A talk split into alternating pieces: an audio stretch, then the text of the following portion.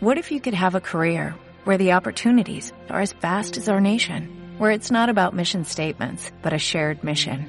At U.S. Customs and Border Protection, we go beyond to protect more than borders, from ship to shore, air to ground, cities to local communities. CBP agents and officers are keeping people safe. Join U.S. Customs and Border Protection and go beyond for something far greater than yourself. Learn more at cbp.gov/careers.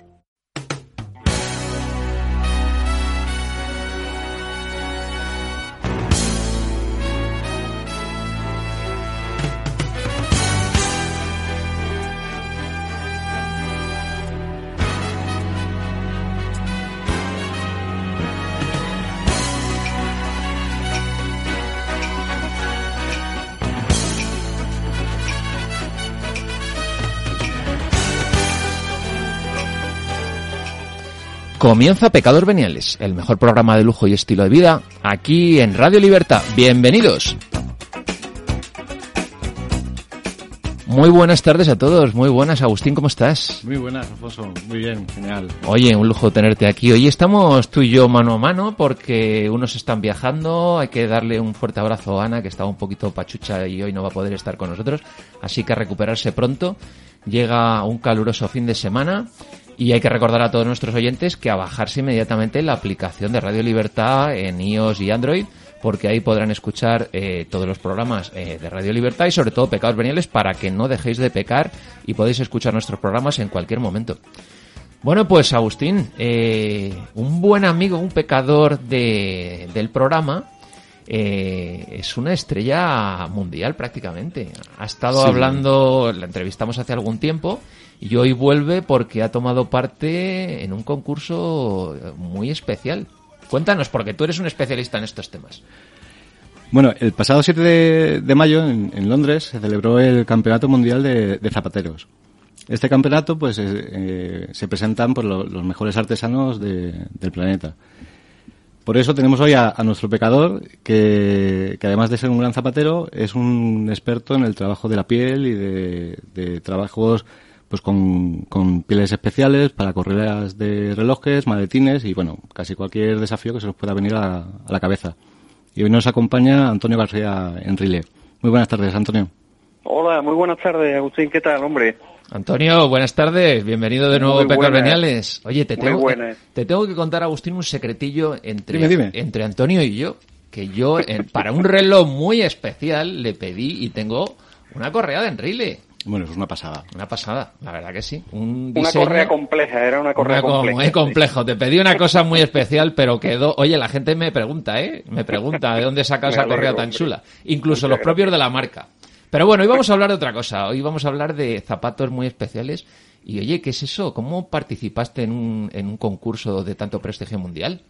Bueno, pues ese concurso se realiza una vez al año esta es la tercera edición y, realmente puede apuntarse cualquier zapatero. El mm. hándicap está en cumplir todos los requisitos que hay posteriores, es decir, ellos te dan el modelo de zapato que hay que hacer, el color, la horma, solo se presenta un pie, hay que hacerlo empalmillado a mano y poner toda la imaginación en hacerlo porque realmente se valora pues tanto el nivel artesanal como el nivel técnico como el, el diseño, claro, evidentemente.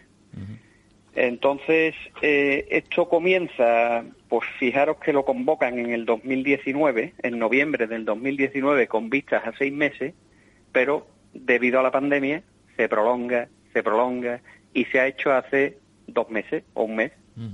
Oye, Antonio, una preguntilla para, para aquellos que quizá, pues la última vez que te entrevistamos eh, no pudieron escucharlo o no te conocen. Preséntate un poquillo antes a, para los oyentes de Pecados Vinales. ¿Quién es Antonio Enrile? Y, sobre todo, ¿cómo nace eh, Enrile Sevilla?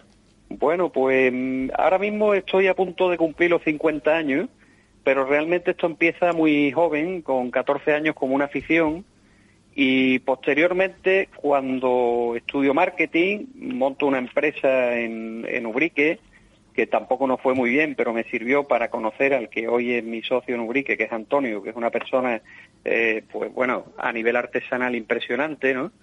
Eh, por tanto, me vino estupendamente, aunque la empresa no fuese a ninguna parte. Y poco a poco, pues monto otro tema que es una tienda dentro del Club Pineda a través de un proyecto que presenté allí con mucha ilusión. ¿eh?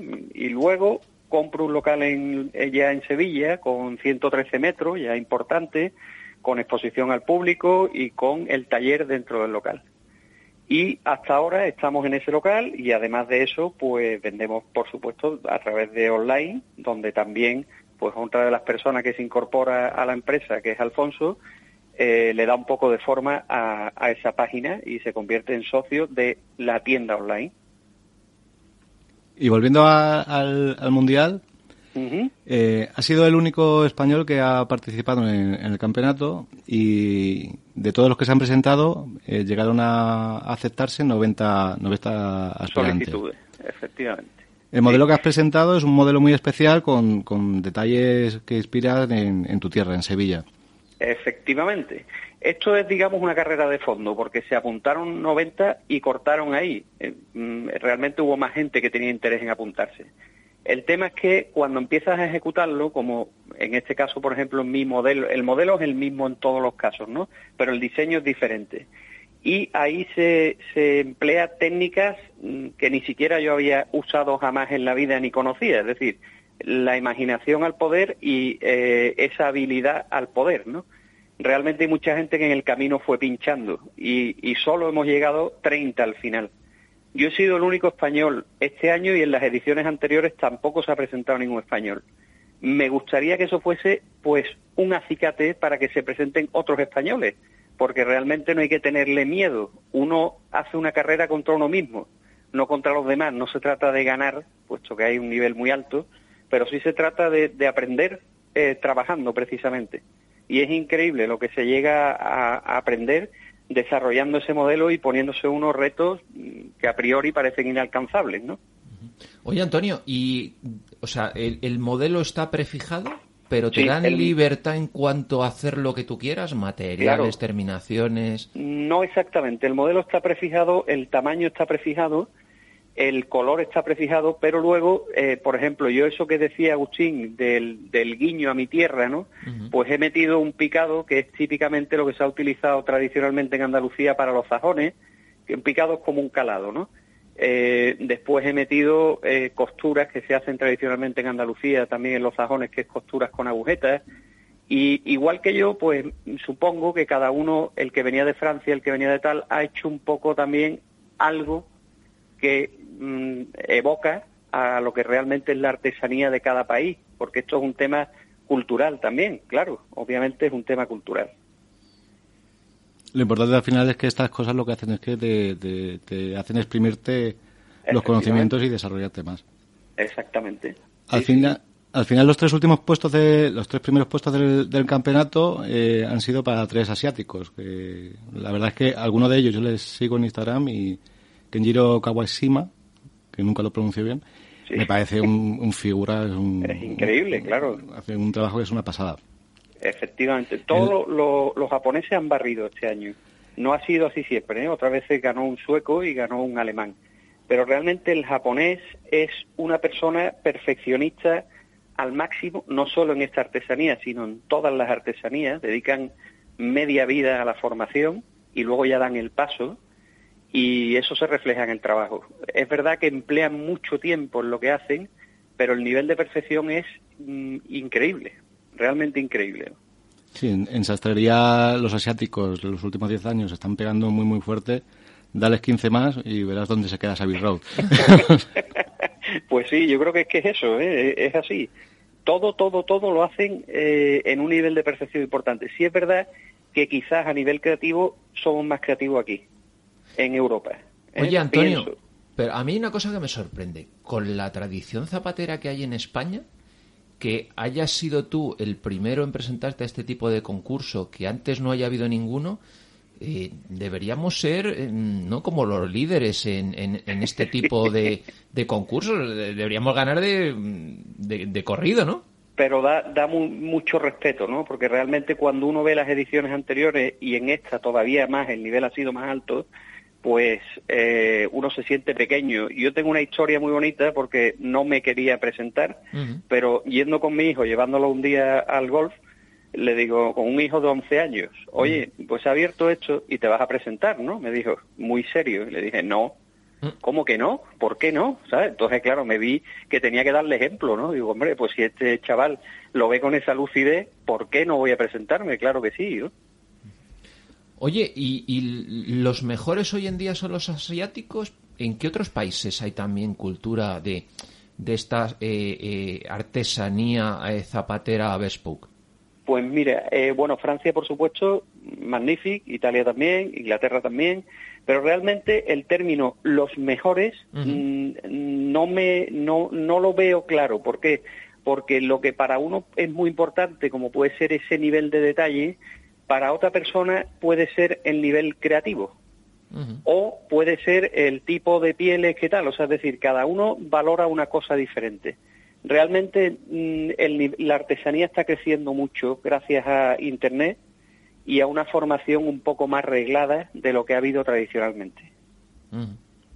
Entonces, muchos países que están mm, pegando, pegando fuerte. Además, Antonio es una persona que, que ama, ama lo que es su oficio y, se dedica intensamente a lo artesanal. Eh, una de las cosas eh, estupendas que él tiene es que enseña eh, todos los procesos que hace, lo enseña a través de las redes sociales, con cual consigue que, los, que, el cliente final conozca cuál es el proceso y, lo valore más. ¿Cómo crees que es el, el consumidor español ahora para lo que es la artesanía? ¿Lo, valora? ¿Sabe exigirlo? ¿Hay reconocimiento? Creo, que está empezando o empezando o creciendo mucho. Creo que la mentalidad no es solo eh, la del consumidor, sino también la del artesano. El artesano tiene que aprender a valorar lo suyo para que el cliente lo pueda valorar. Y enseñarlo es importante para que el cliente de verdad entienda por qué hay una diferencia entre una cosa industrial o una cosa verdaderamente hecha a mano o artesanal. Entonces, esa cultura ahora mismo está creciendo. La artesanía de calidad existió toda la vida. En toda, eh, y bueno, en Europa mm, tenemos, en fin, una historia larga sobre este tema. Pero realmente se había ido perdiendo mucho en España las habilidades, porque el artesano iba intentando abaratar, cogiendo atajos. Y eso ha hecho que se hayan perdido muchas habilidades creo que ahora mismo está al revés, yendo a más, porque el cliente aprende, exige y valora. Pero eso hay que hacerlo a través de eso, redes sociales, donde verdaderamente estamos con las puertas del taller abiertas, donde el cliente pueda apreciar pues todo lo que hay detrás de cualquiera de las piezas que hacemos.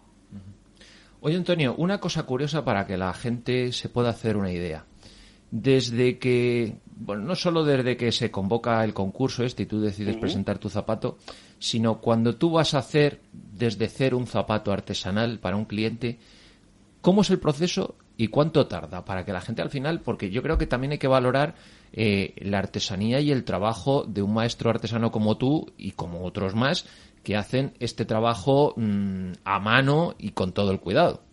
Claro. Pues bueno, es diferente un zapato de exhibición como el que se ha hecho, que tenemos que tener en cuenta que es un solo pie y en el que se han tardado 150 horas y hemos intervenido dos personas, porque no solo he sido yo. Ismael, que es una persona que colabora con nosotros, trabaja con nosotros desde hace años, él ha hecho su parte, que ha sido montado, ha sido el empalmillado. Eh, eso requiere mm, un esfuerzo mucho mayor que un zapato hecho a mano para el cliente, que evidentemente el tiempo de entrega normalmente es de tres a cuatro meses porque tenemos bastante trabajo, gracias a Dios. El proceso es sencillo. Mm, normalmente medimos al cliente, le asesoramos cuál de nuestras hormas es la que mejor le va, porque tenemos tres anchos por horma, medio número, tres empeines, o sea que encontramos un calce correcto. Y luego la elaboración en sí del zapato, si es un zapato sencillo, sin ninguna, eh, que no haya que hacer un patrón para ese cliente, nos puede llevar cinco días completos. Entonces, claro, los plazos pues se van de tres, cuatro meses hasta muchas veces, si es un zapato más complejo, tardamos en entregarlo seis o siete meses, por la sencilla razón del, tiempo que lleva y de la de cosas que hacemos, que no solo hacemos zapatos. Oye, ¿y eso que todos pensamos eh, que está asociado al producto artesanal, eh, que es el, cosido Woodgear, ¿eso realmente es artesanal o no? Porque mm, todos lo oímos, lo vemos por ahí en las redes sociales y lo pensamos, pero parece ser que no tanto, ¿no? Bueno, el, el Goodyear, eh, eh, si va asociado a la palabra hecha a mano, es un antagonismo, porque precisamente Goodyear recibe su nombre del inventor de la máquina, que se llama Charles Goodyear, de la máquina que hace el proceso de ese zapato. Por tanto, no se puede considerar un zapato hecho a mano. Otra cosa es que sea un zapato artesanal. ¿Qué quiere decir esto? Que evidentemente la mano del hombre interviene en mayor o menor medida. Y es verdad, los ingleses lo resuelven muy bien, no como nosotros, que hay muchas marcas que dicen, es un zapato hecho a mano. No, los ingleses le llaman bench grad, que es un poco el zapato de grado mano. ¿Qué quiere decir? Que es el Goodyear, pero se le acaban los cantos a mano, se le hace el, picado a mano, etcétera, y ese zapato transmite más y lleva más trabajo manual. Se puede considerar artesanal, pero jamás hecho a mano. Por tanto, no es comparable con el empalmillado a mano Goodyear, que es lo que hace un artesano, que es se llama hand weld o empalmillado. Y en el, caso de los oficios artesanos, Antonio, eh, actualmente hay un gran problema de, mano de obra, de relevo de, conocimiento. Generacional, claro. ¿Dónde se puede formar un, zapatero a día de hoy? ¿Y, tenemos para un futuro a medio plazo relevo generacional? Pues mira, eh, hoy día ha cambiado la cosa porque en España era imposible, no quería ningún artesano enseñar absolutamente nada. Esa mentalidad está cambiando un poco. Eh, en Barcelona hay alguna escuela y en, y en Florencia hay una escuela magnífica que es Estefano Bemer y luego hay algunos artesanos que también eh, están metiendo algún aprendiz. No es lo más común, pero bueno, hay algunos que sí. En cualquier caso, eh, es la fórmula de aprender. Quizá en España no está yendo a mucho más, sin embargo, en, toda Europa y en Asia, por supuesto, está yendo a mucho más. Y además con un concepto claro, es que el mercado crece es decir, el concepto antiguo era no enseño a nadie porque me puede hacer competencia. El concepto actual es enseño, no hay problema. El mercado, mientras más cultura tiene de lo que es hecho a mano, más crece. Hay mucha gente para comprar este producto, pero eso sí, esa gente tiene que comprender por qué ese producto es mejor y por qué vale más. No podemos pretender que, que un señor que, cree que un zapato es igual a otro, pues pague por uno mil y por otro doscientos. No entiende nada si no ve lo que hay detrás, claro. Oye, Antonio, tú que, como decía Agustín, eh, pues eh, enseñas todo tu trabajo, toda la artesanía que hay en, en, Rile Sevilla, si no llevaras eh, zapatos de, de Enrile Sevilla y los productos, a la gente que, que está, que ama el, el tema de la zapatería hecha a medida, y que quiere iniciarse, ¿qué otros perfiles, eh, aparte de que tienen que seguir inmediatamente a Enrile Sevilla en todas las redes sociales, qué otros perfiles recomiendas tú seguir para, para ponerte al día y para tener más conocimientos? Mm, pero nos referimos a otro, otros zapateros, por ejemplo, ¿no? Sí, otros que tú digas, ostras, eh, qué gran labor hacen, eh, pues qué, qué, trabajo hacen y solo, y también eh, cómo enseñan lo que hacen. Claro, pues sin, sin irnos ni siquiera fuera de España, eh, tenéis gente como Norman Vilalta, que es argentino, aunque está afincado en España, tenéis gente como Aldonza y Fernando, que son dos, eh, bueno, Ignacio, aunque Aldon y Fern, es Ignacio, son dos arquitectos que se volvieron eh, zapateros, se han convertido en zapateros, que hacen un zapato muy diferente, pero aún así sigue siendo un zapato artesanal, aunque no sea empalmillado. Y así hay otro que se llama Cuervo en, en Barcelona, casi todos están en Barcelona. Y hay artesanos también en los pueblos, etcétera, algunos por ahí perdidos, que el zapato quizás es más tosco, pero no por ello es más eh, es peor, sino es diferente, diferente uso, diferente trabajo, obviamente. Y luego, por supuesto, hay muchísimo en Francia, o sea, Pierre Cortay, eh, etcétera, etcétera. Muchos de ellos han entrado en fabricar Goodyear, además del hecho a mano. Por eso digo que no tiene nada de malo el Goodyear, lo malo está en el engaño, en intentar venderlo como hecho a mano. Pero muchos han entrado en eso y yo mismo me lo planteo muchas veces. Puedo hacer un zapato industrial con toques artesanales y puedo seguir haciendo mi zapato hecho a mano.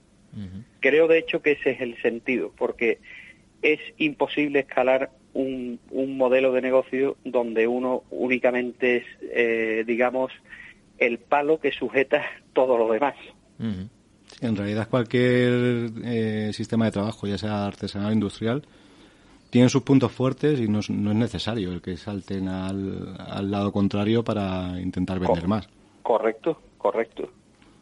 Así lo veo, así lo veo totalmente, sí.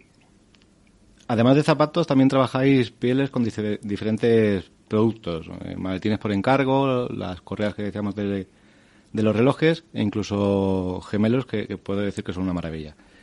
Eh, coméntanos algún encargo peculiar que te hayan que te hayan hecho. Pues mira, he tenido muchos a lo largo de, este tiempo, ¿no? Desde cajas para llevar eh, copas de champán y cosas de estas para el polo, pero por ejemplo hace muy muy poco mandé a Estados Unidos una maleta de las mías comunes, pero en vez de ser común ya fue algo diferente. El forro eh, metimos un forro de, cómics de los años 70 y además fuera hicimos un bolsillo con una jaula de Faraday. Eso era para meter dentro las tarjetas de crédito y el teléfono y en ese momento las ondas dejan de funcionar. Por tanto, ni le pueden copiar las tarjetas, el teléfono digamos que se muere al meterlo, etcétera, etcétera. El cliente pidió eso y bueno, pues se le, se le hizo además una pátina por fuera a la maleta en una piel un poco especial, etcétera.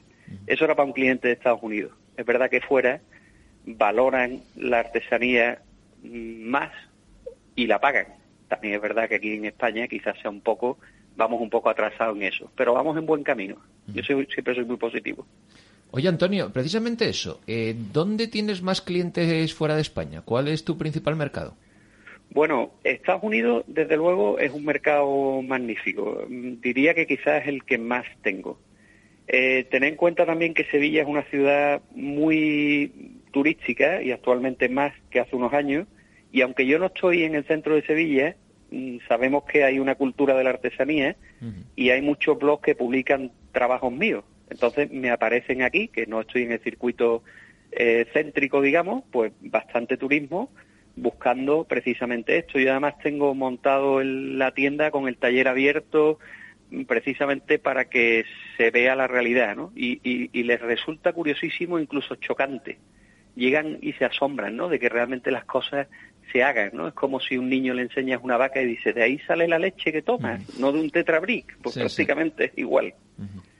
Oye, Antonio, se nos está echando el tiempo encima y una cosa también para que nuestros oyentes se puedan hacer una idea. ¿La zapatería artesanal es muy cara? Bueno, no es barata como toda la artesanía eh, de calidad y, evidentemente no es barata ni para todos los públicos, es para quien sepa apreciarlo y pues un zapato, vamos a decirlo claramente para que nadie se asombre, ¿no? Un zapato hecho a mano, eh, el más económico que tenemos pues estará en 720 o una cosa así. Luego, de ahí al infinito, ¿no? Hemos hecho zapatos de 1800 y tal. Y en España somos muy económicos respecto al resto de Europa.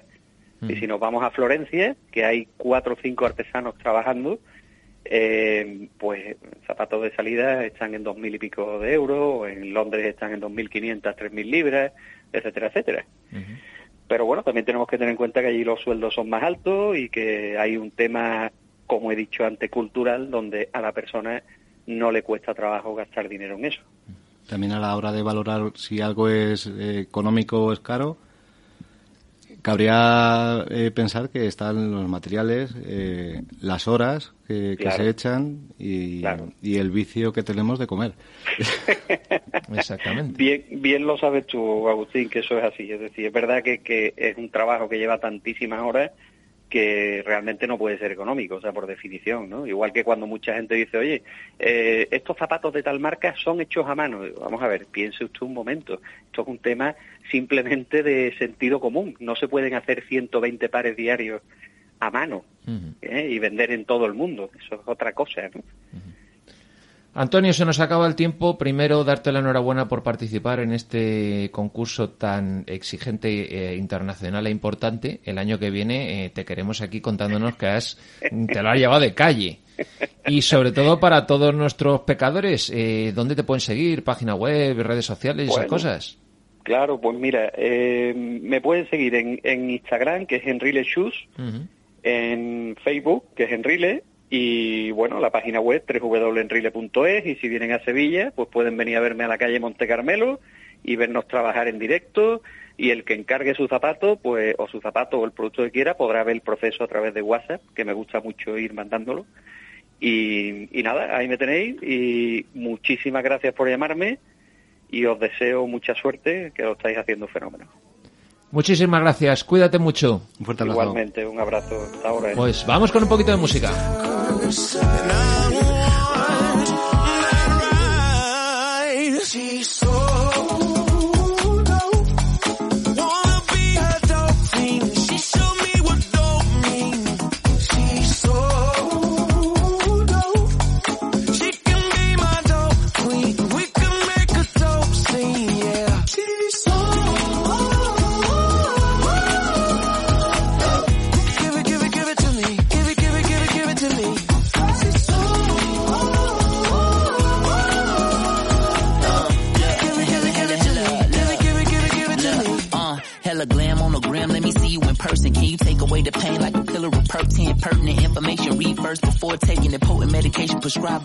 Prescribed by the prettiest ladies. You give me lows and highs, but you're killing me, baby. You know I'm crazy, I ain't had no education. And at the day's end, I'm still chasing and racing to get that first taste again. It was amazing. And now I fiend for a foreplay, sexual relation. She know the pussy bombs, he for get to the station on the intercom. Tell everybody I'm somewhere naked, sweaty, stankin', shaking. Take me in the outpatient, because the way I'm tripping out is kinda outrageous. I need it now, baby.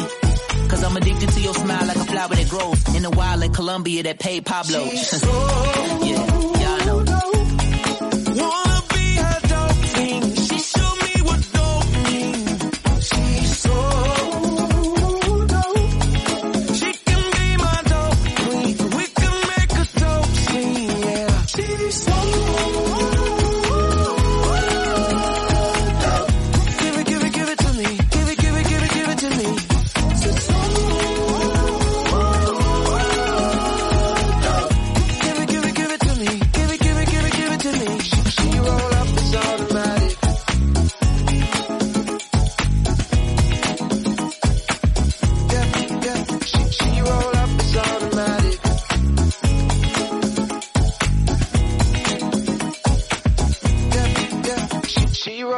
it's automatic.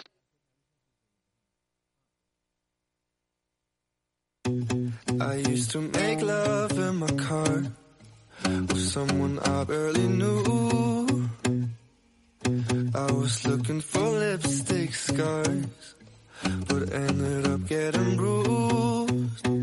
But everything has changed the moment that you asked me, can you stay?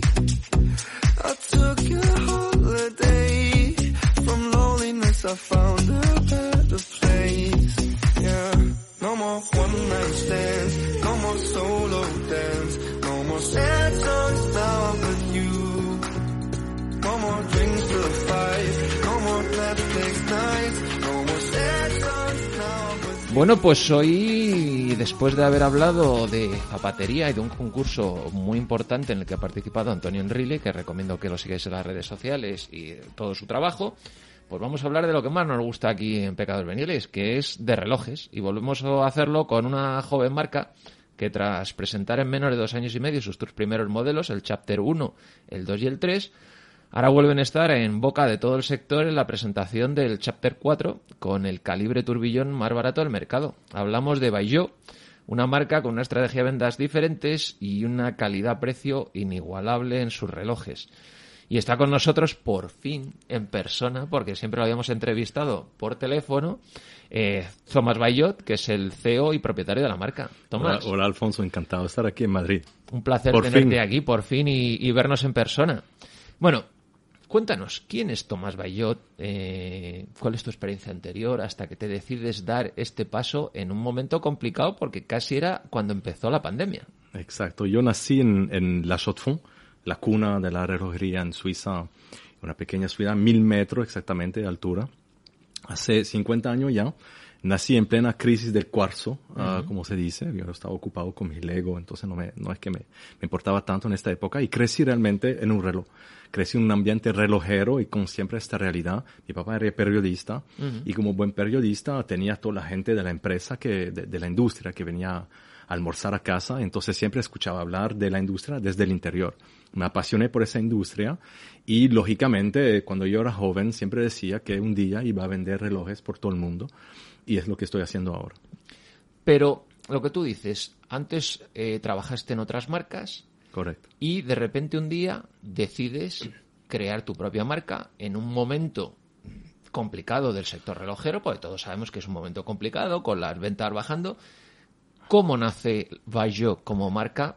¿Por qué eliges ese nombre? Porque, bueno, es- ha- hablamos de tu apellido, evidentemente. Sí, pero la realidad se hay algo, hay algo detrás. Cuéntanos. Eh, bueno, como, como la ma- mayor parte del tiempo las cosas nuevas suceden por accidente.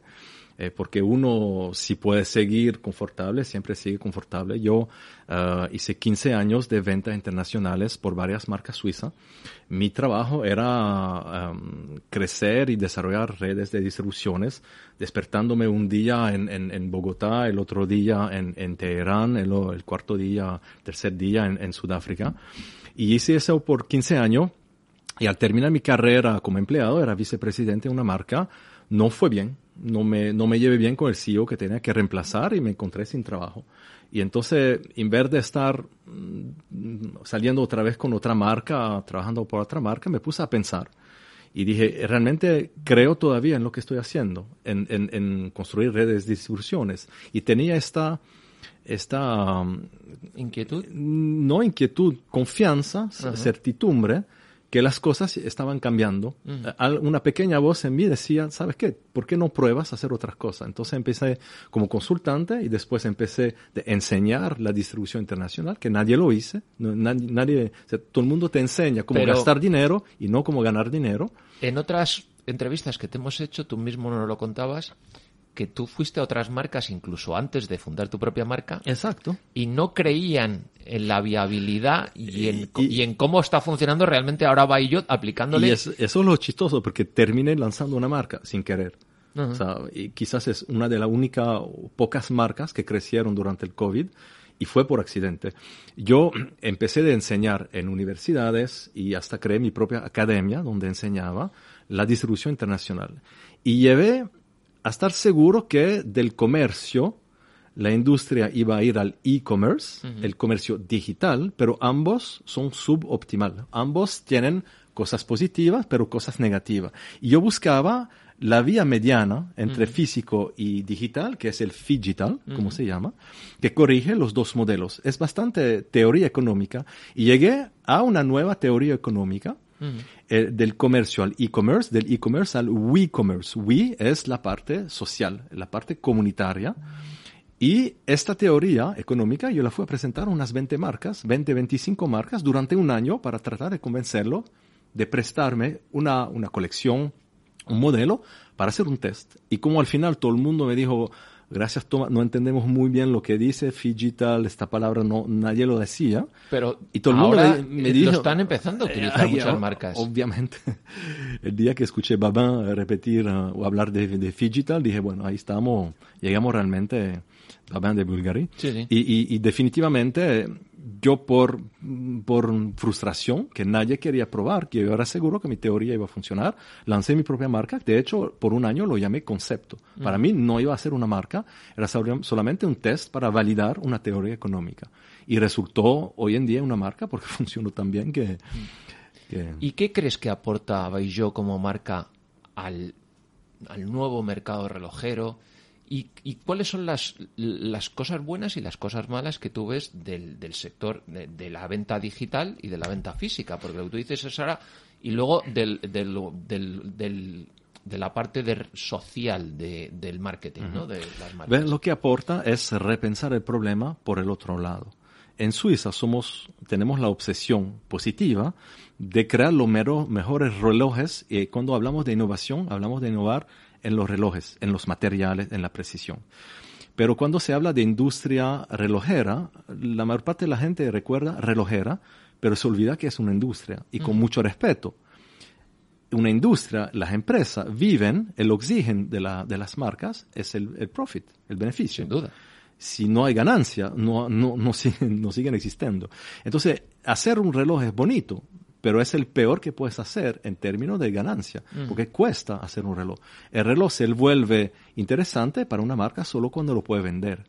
Entonces, lo que yo hice es repensar el modo de vender en el siglo XXI, en 2020, que lancé la marca 2022 hoy en día, y no el, eh, cómo se produce un reloj, sino cómo se vende. Y esto cambia todo, es repensar el problema del otro lado. Hoy en día, se sabe que el- e- ese- no se habla de, de hacer un taxi, se llama de Uber, no se llama de un hotel, se llama, se, se- se habla de Airbnb. Entonces es el ecosistema que permite comercializar que es importante repensar hoy. Y es lo que hice con mi teoría.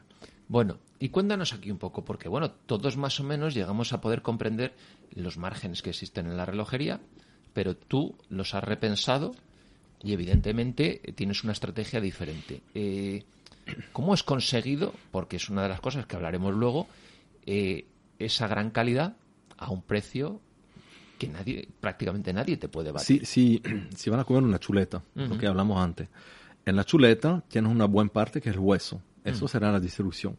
Después tiene una gran parte también que es la grasa, que le da un poco sabor que permite cocinar la carne. Es el marketing. Pero lo que te vas a comer no es ni la grasa. Bueno, algunos Algunos comen, sí, algunos- el colesterol hay que tener cuidado con algunos, el colesterol. algunos le gusta bastante el marketing o la grasa. No te vas a comer, algunos se comen el hueso, pero al final lo que te vas a comer es la carne. Eso es lo que yo te doy. Yo quité el hueso y la grasa. Entonces, en términos de margen, lo que mucha gente no sabe es que, y, y es chistoso, porque cuando piensas, todo el día compramos cosas. En un reloj, en el export fuera de Suiza, dos tercios del precio que estás pagando va por la marca. Y al reloj mismo, si un reloj cuesta mil euros, el reloj quizás costará 175 euros de producir. Y la distribución cuesta 650. Entonces, ¿para qué vas a repensar 175 cuando estás gastando 650 en la distribución? Ojo, yo no voy, yo no quiero ah, quitar la distribución tal como cual, pero repensar.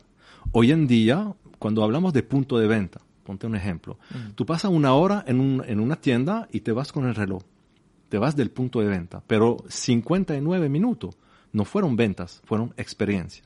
Un minuto es la venta. Y entonces, para mí, lo que hoy hay, hay que repensar es realmente el papel central de la experiencia, que sea en la muñeca de mis clientes, el modelo mío, o en tiendas, en retailers, que igual funciona mi modelo, tal vez lo hablamos más tarde, y hacer en modo que eh, nos concentramos en esos 59 minutos de experiencia y eso tiene otro precio que la venta, porque en la venta tienes el punto de venta, la locación, tienes el personal, tienes el stock que cuesta muchísimo y yo disrupté eh, sencillamente esos tres puntos, esos tres gastos fundamentales de la distribución que absorben tanto márgenes. Y repensé todo el modelo, el punto de venta se ha vuelto una muñeca de venta, mis clientes son mis, los que representan realmente mi marca, experimentan los relojes, lo pagaron, pueden hablar de él.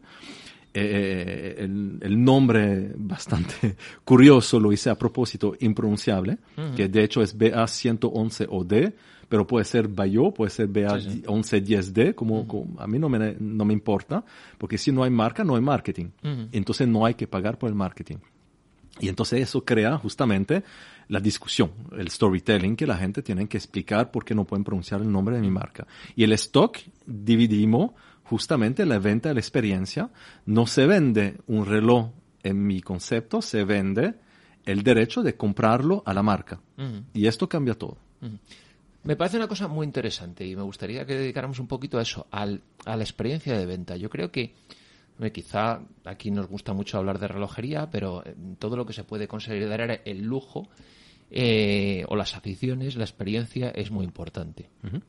Eh, ¿Qué propones tú de diferente respecto a lo que estás diciendo? Otras marcas hacen y el tiempo que se dedica a la experiencia o lo que es la venta.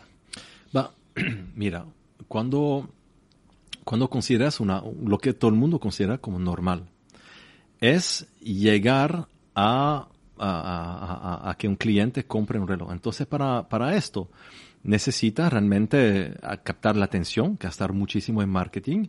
La gente van a ir, ah, no- o sea, la gente normalmente no conocen la marca, tú sí, Alfonso, porque viajas bastante, pero los clientes eh, normal de una marca, sí. ustedes que nos escuchan, no conocen los CEO de marca, la marca no los conoce. Lo único que ven son imágenes retocadas en sitio vitrinas, sitio web. Y la única gente que te hablan en bien de un reloj son gente que han sido pagados para hacerlo, se llaman embajadores o um, is- um, influencers. Influencers. En mi concepto, todo el mundo se conoce. Tenemos una aplicación donde la gente puede interactuar. A mí me pueden contactar sin problema. En mi número de teléfono me pueden mandar un WhatsApp. De hecho, escribir un email, lo, lo mismo que hiciste tú, te respondí. Todo el mundo se habla, todo el mundo se puede encontrar. Las fotos que se ven son las fotos de mis clientes, es la realidad. Y no soy yo que pago a la gente para que hablen de mi marca, y lo digo con respeto, son mis clientes que me pagan a mí para hablar de mi marca porque la han comprado. Entonces es mucho más sincero y, y es chistoso porque esto la gente lo ven raro. cuando, cuando te pones a pensar, es mucho más quizás normal. Ves la realidad, te hablan de la realidad y, y los que te hablan del reloj son los que han comprado. Y eso permite repensar realmente y compartir pasiones entre gente que le gusta la relojería y quien beneficia de eso al final son dos actores. Y eso es lo más importante, Alfonso. En mi modelo, los dos que benefician, uno son los verdaderos héroes y no son de Hollywood, son los que producen los relojes y siempre se le pone debajo de la alfombra porque nadie, todo el mundo, todas las marcas dicen yo hice, yo hice, pero ¿quién hizo? ¿Quién, quién son realmente lo- lo- los suppliers que hicieron este reloj? Yo lo pongo en mi sitio web, digo exactamente quién hizo la caja del turbillón, quién hizo la aguja, quién hizo el movimiento, todos son de la Shotfon. Y el segundo más importante es el cliente final. Para representarte lo que es el cliente final, imagínate una cena, una mesa enorme, todo el mundo comiendo, tomando, bebando, pasándola rica, rico. Al final de la mesa, el, el- el tipo al final de la mesa, a, a quien nadie está hablando toda la noche, al final de la noche, ese se levanta y va a pagar la cuenta. Es el cliente, cliente final. A quien nadie habla, todo el mundo está comiendo. Sí, sí. Las marcas, los periodistas, lo, lo, lo, lo, lo- la agencia, los consultantes, los retail, todo el mundo come bien y nadie le dice gracias, pero es él, es- somos nosotros que al final pagamos para todo. Y a ese cliente nadie le habla. Yo no entiendo. Por lo menos por una, nosotros tenemos una mesa redonda e invitamos al cliente a que se exprime, porque es, es el que paga para todo el mundo. Oye, vamos a hablar un poco de los modelos existentes. Mm, Desde eres una marca joven, o sea, sois una marca año joven, medio, sí. año, dos años prácticamente. Eh, ¿Cómo ha ido evolucionando? Eh, ¿Cómo ha ido cambiando desde tus primeros calibres hasta, bueno, yo estoy viendo una cosa que nadie ve y que todavía nadie puede ver, que es que hay más prototipos, de, seguirá el futuro eh, de la marca. Es el lado negativo de la radio. Exactamente, como no lo podéis ver, pues ah, se siente. Yo estoy viendo prototipos del futuro. No sé si luego me tendrá que asesinar para que yo no lo cuente, pero bueno, los estoy viendo. ¿Cómo pasas del Chapter 1 al Chapter 4, que es un turbillón, y que ahora hablaremos de él, con el precio más, el mejor precio del mercado? Eh, mira, Chapter 1, yo puse capítulos porque para mí es como escribir un libro, una historia. La historia era ya clara, la demostración que yo quería hacer era clara. Chapter 1 es un reloj espectacular, pero no está producido en Suiza. Para mí era totalmente eh, poco importante la proveniencia del reloj.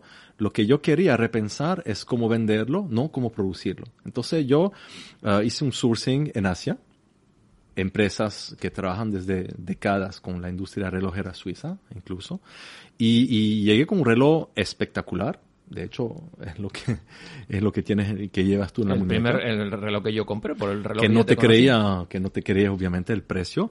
y, y esto es un precio menos de 400 euros. Hay que decir primero que no es que, que siempre todo el mundo tiene 10 mil, 100 mil euros para comprarse un bonito reloj. Y la gente tiene derecho a tener relojes bonitos. Yo quería hacer un precio asequible, que la gente pudiera darse el gusto de tener el, el, el- el feeling de alta relojería para un precio bueno. Eh, no era Swiss made. Y cuando empecé mi experimento, que funcionó espectacular, todo el mundo me dijo, eh, pensando en un experimento, me dijo, el experimento es bueno, pero no vale tanto porque tus relojes no son Swiss made. Entonces, capítulo 3, después del capítulo 2, que es de mujer con diamante, capítulo 3, viene un reloj Swiss made. Y debajo de 500 euros, que es un automático esqueletón espectacular que normalmente debería costar 1500, 2000 o más, depende Dependiendo de la el marca, apetito sí, de las marcas. Eh, eh, y al final la gente me dijo, sí, todo bien, todo bien, perfecto, Swissmade, pero vaya, menos de 500 euros. En tu sistema funciona bien, pero jamás se podrá vender un reloj de lujo de alta relojería. Dije, ah, bueno, ok. ¿Qué es alta relojería? Vamos, ¿por qué no tomamos la madre de los movimientos, que es el turbillón? Y sabes qué? Voy a hacer más todavía. Va a ser un turbillón suizo de la Chaux-de-Fonds. y voy a hacer todo mi reloj 100% por ahí en el cantón de Neuchâtel, de donde yo vengo. La caja de, de- de titanio grado 5, la capa eh, de DLC con nuestro propio color eh, total, las agujas, todo viene de aquí, todo viene de la misma empresa, de donde salen los relojes más eh, exclusivos. Y con una resistencia además a impactos y a campos Y- magnéticos a la altura mm, de, de, las más mejores. grandes marcas del mundo, efectivamente. Y la designer que ahora trabaja para mi empresa es una designer que durante 16 años en la sombra de las grandes marcas ha dibujado seguro algunos modelos que ustedes que nos escuchan tienen en la muñeca. Ella dibujó el, turbi- el- el turbión. Entonces, el capítulo 4 era para demostrar que sí, mi modelo funcionaba con alta relo- relojería y la pregunta era, ¿se podrán vender un, rel- un reloj de 50 mil euros en tu modelo económico? La respuesta es sí, con una pequeña sorpresa, que es que mi modelo no vale 50 mil, sino menos de 5 mil. Pero es el mismo reloj. Sí, sí, sin duda, sin duda. Oye, ¿dónde se fa- Hemos hablado de los calibres, pero el resto de componentes, eh, ¿dónde se fabrican? El, el- ¿Dónde se ensamblan? turbión. No, de, y de, de todos los modelos en general, desde que tú empiezas eh, con tu Chapter One hasta ahora. Todo se ha hecho, porque al principio eh, algunas de las partes, ¿no? Brazalete, caja y eso, Exacto. Chapter 1 y 2 en Asia. Chapter 3 y se ensamblaban en Suiza. En Suiza, todo. Eh, bueno, eh, de hecho, pudiéramos hasta hacer un pequeño trick y, cambiar el movimiento, decir que un movimiento suizo, poner Swiss made. Eso me parece honesto y somos totalmente honestos. Entonces, pero todas las partes vienen a Suiza, revisamos todos los movimientos, los desmontamos, los lavamos, los remontamos, recondicionado por el maestro relojero en Suiza y asemblado en Suiza, pero no son Swiss made. Capítulo 1, 2. Capítulo 3, Swiss made. Sweet Made.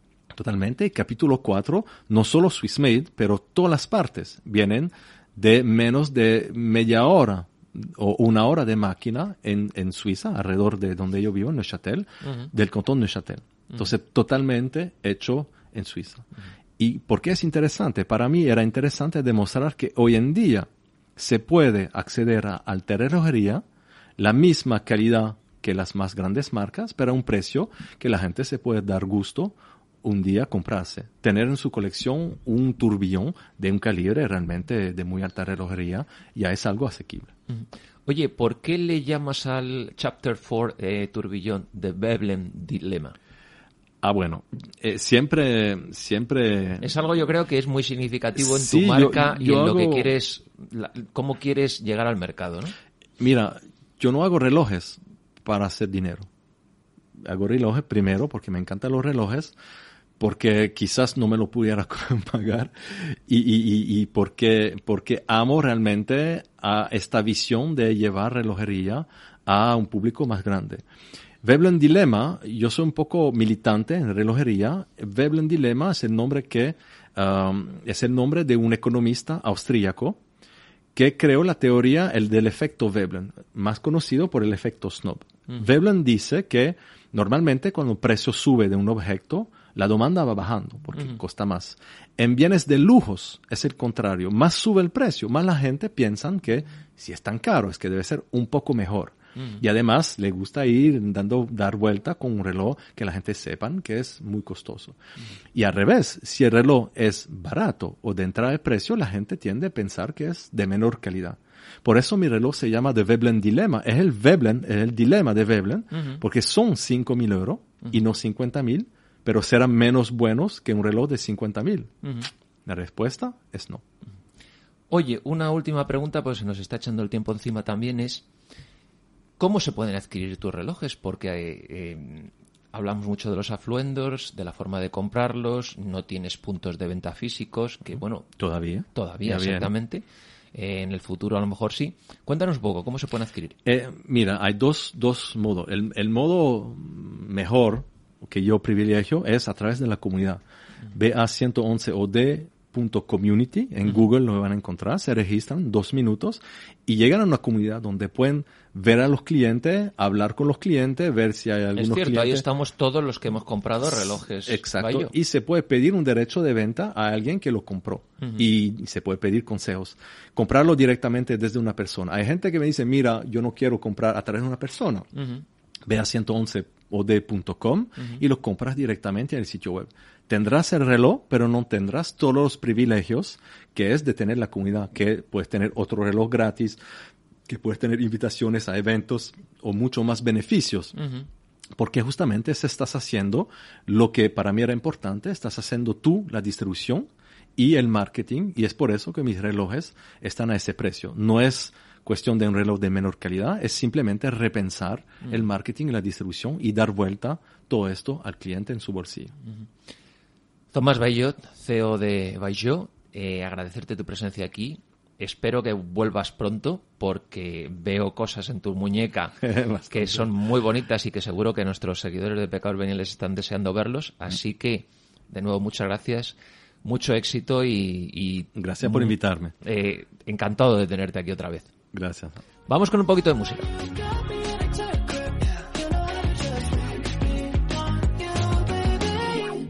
Do you love it when you keep me guessing? When you leave and then you leave me stressing. But I can't stay mad when you walk like that, no.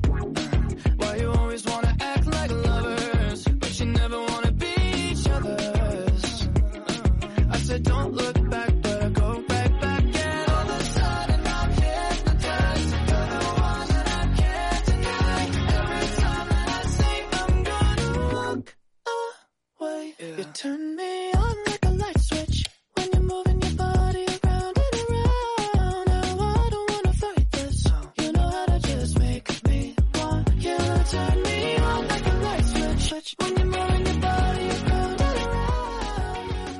Bueno, pues después de haber disfrutado de una eh, interesante conversación sobre relojería con eh, Thomas Bayot de, de Bayot, eh, hoy desgraciadamente, como hemos dicho, Ana Mateo estaba un poquito pocha, que le deseamos que se recupere pronto y la semana que viene esté aquí con nosotros, y me he encargado yo de, me lo ha mandado y de proponeros los mejores planes para Madrid para el fin de semana. Entonces, para este fin de semana, si os gusta la fotografía, pues es así, no podemos perdernos Foto España, el Festival Internacional de Fotografía y Artes Visuales, que celebra su 25 aniversario del 1 de junio al 28 de agosto de 2022. Una cita de referencia que este año contará con 120 expositores de 444 fotógrafos y artistas visu- visuales repartidos en los principales museos, salas y galerías de arte de la ciudad, incluso en enclaves poco habituales como el Palacio Real. Como muchas actividades, podéis consultar toda la información en la web que es phe.es. Para los amantes de la literatura, continúa la Feria del Libro hasta el próximo día 12 de junio. Un montón de actividades para todos los públicos y edades y las esperadas firmas de los principales autores. Toda la información en la web ferialibromadrid.com.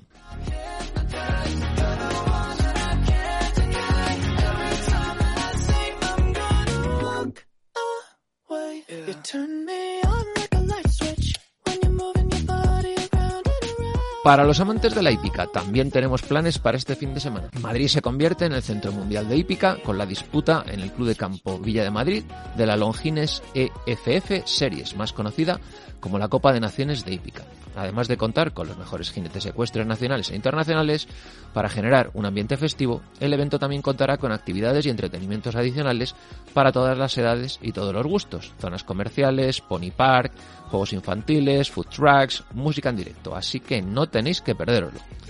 Para los amantes de las flores, que siempre hablamos aquí de las flores y de las plantas, vuelve el mercado de flores de Vogue con su, primer- su edición de primavera, que reúne a las 25 mejores floristerías de Madrid.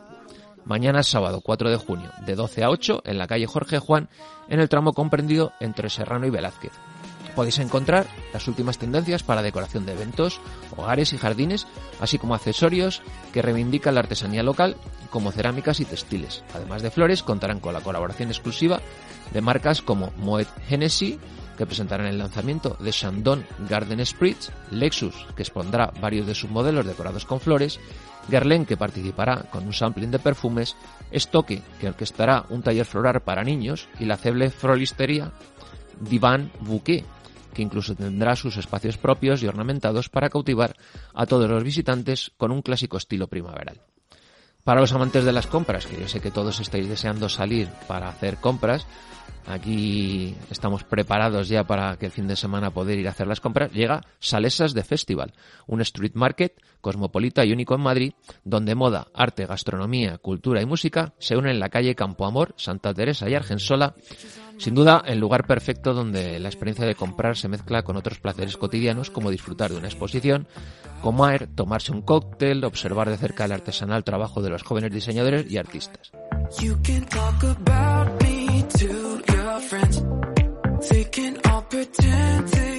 Y si todo esto no hubiera sido suficiente, y para los más cinéfilos, tenemos cine de verano en la azotea del Hotel Emperador. Su ciclo de cine estará dedicado a películas icónicas de Almodóvar. En una de las terrazas más cotizadas de Madrid podrás acompañar la velada con champán moet y palomitas mientras disfrutas de las vistas y el cielo de la capital. Así que con todas estas propuestas eh, no podemos dejar de disfrutar este fin de semana madrileño y pues está acercando el final de nuestro programa de hoy. Así que dar las gracias a Tomás Bayot que está aquí y Antonio Enrile que ha estado con nosotros a través del teléfono. Así que desearos buen fin de semana a todos y como siempre decimos, sed malos. Hasta la semana que viene.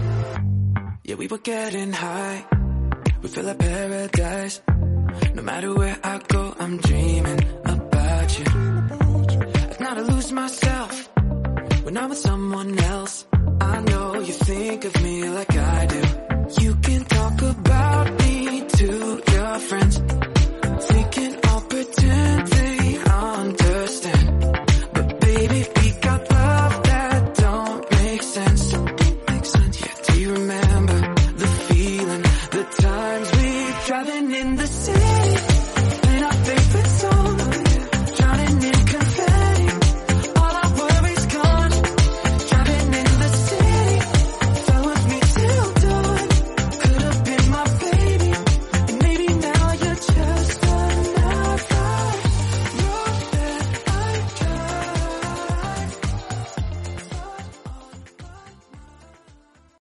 Potencia tu primavera con The Home Depot.